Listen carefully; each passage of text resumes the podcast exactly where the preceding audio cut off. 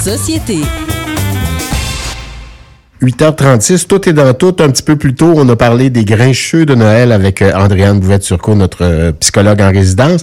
Ben, on, peut-être on peut rajouter à la chose qui peut-être qui nous fait en sorte qu'on est encore plus grincheux, le temps des fêtes pour quelqu'un qui vit euh, ben, au sein de la communauté LGBTQ+.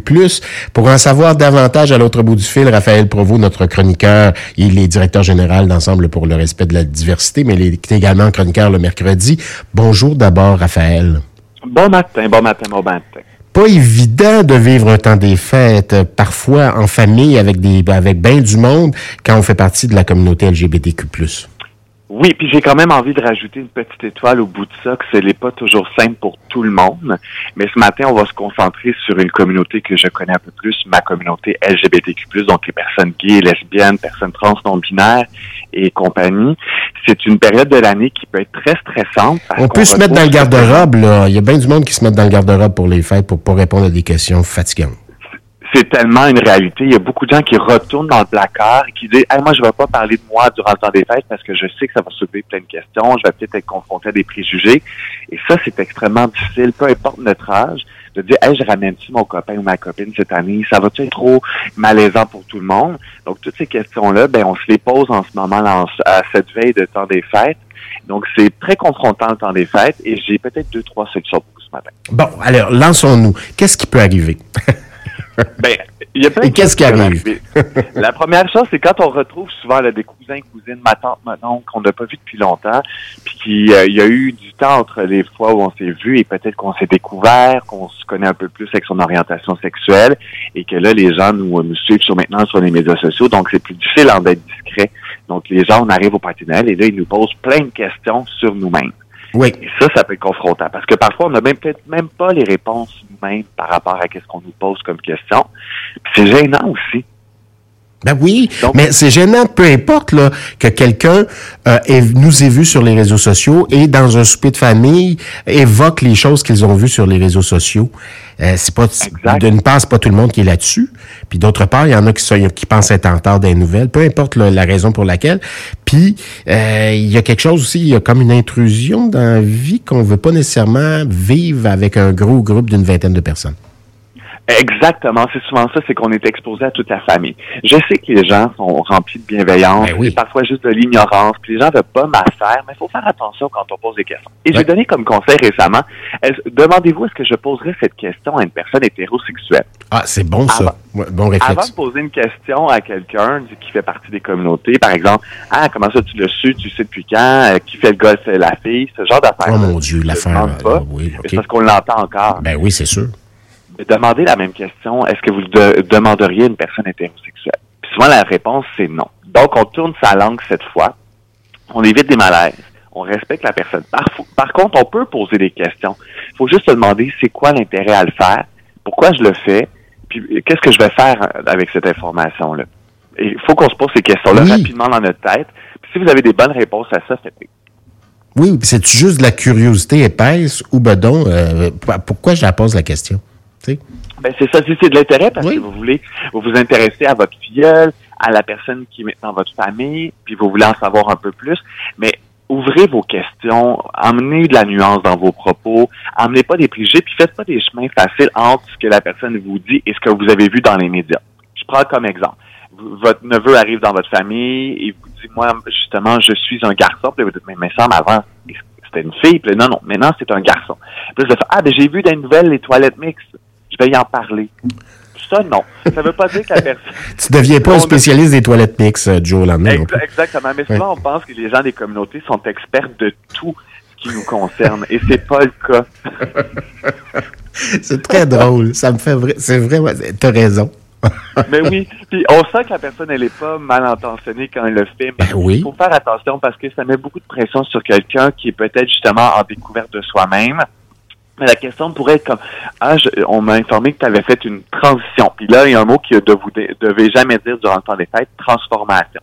Personne se transforme. On n'est pas des transformers. Non, c'est ça. transition quand on est une personne trans. Donc de dire est-ce comment s'est passée ta transition? Est-ce que je peux t'aider à quoi que ce soit? Comment est-ce que tes amis sont là pour toi? N'hésite pas?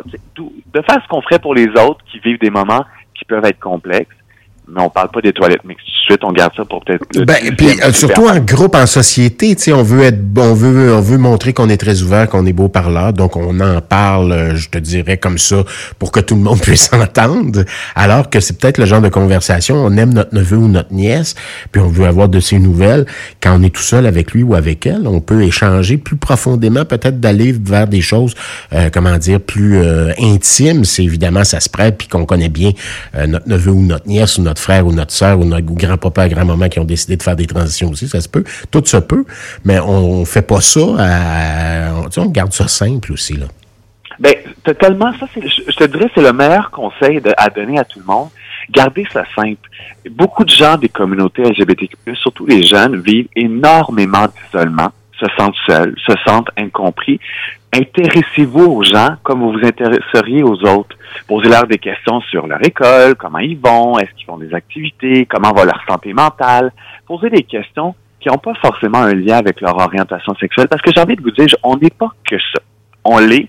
Il y, a y a des gens qui mettent de l'avant, il y a des gens qui veulent en parler, il y en a d'autres qui veulent pas le faire. Mais moi, j'ai envie qu'on me parle durant le temps des fêtes de mes voyages que j'ai faits, de mes défis professionnels, de comment je me sens. Comme tout le monde? Comme tout le monde. J'ai pas forcément envie qu'on me parle pendant huit heures de mon orientation sexuelle. J'ai-tu un chum? J'en ai-tu pas? Parlez-moi de plein d'autres affaires. Puis moi, je vais peut-être vous parler de ça. Et ça, moi, cette année, je, si ma famille m'entend, j'ai envie qu'ils s'intéressent à qui je suis dans mon entièreté. Et je pense que toute personne de la communauté se souhaite ça aussi. ça revient toujours au même aussi, Raphaël euh, Provo, on le rappelle, Raphaël est directeur général d'Ensemble pour le respect de la, diversité. Ça revient toujours au même. Il faut toujours d'abord se poser la question, puis c'est ce dont on parlait un petit peu plus tôt avec euh, notre psychologue, c'est de se poser la question pourquoi on y va au party de famille? C'est-tu parce qu'on est obligé, ce qui est une très vilaine idée, ou au contraire parce qu'on veut voir du monde, puis on veut que le monde nous voit? J'adore votre psychologue en résidence parce que ça, c'est une question Je qui la présenterai.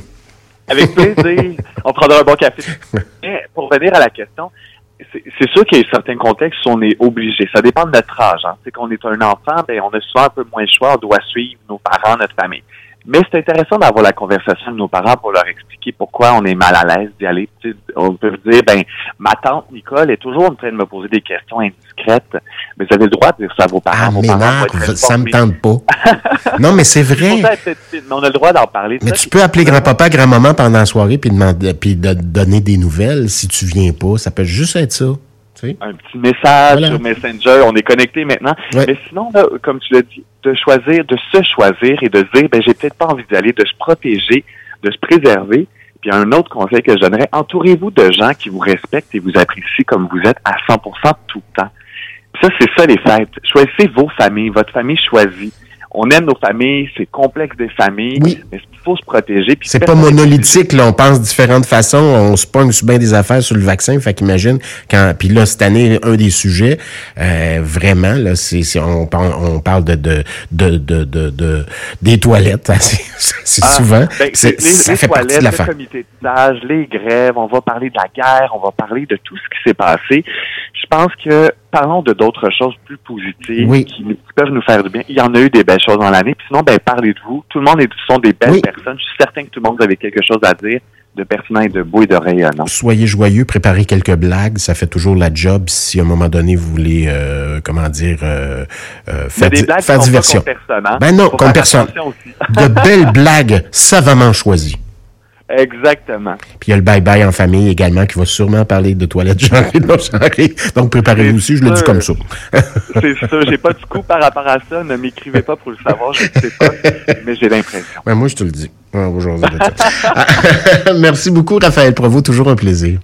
Je vous souhaite un doux temps des fêtes. Oui, toi aussi, un joyeux temps des fêtes, puis on se retrouve euh, en 2024. Avec grand plaisir. Ciao, ciao. Ben, Raphaël Provo, euh, donc on le rappelle, qui est directeur général d'Ensemble pour le respect de la diversité. Il est sur toutes les tribunes, il est sur la nôtre depuis quand même quelques années. On est bien fiers de la chose.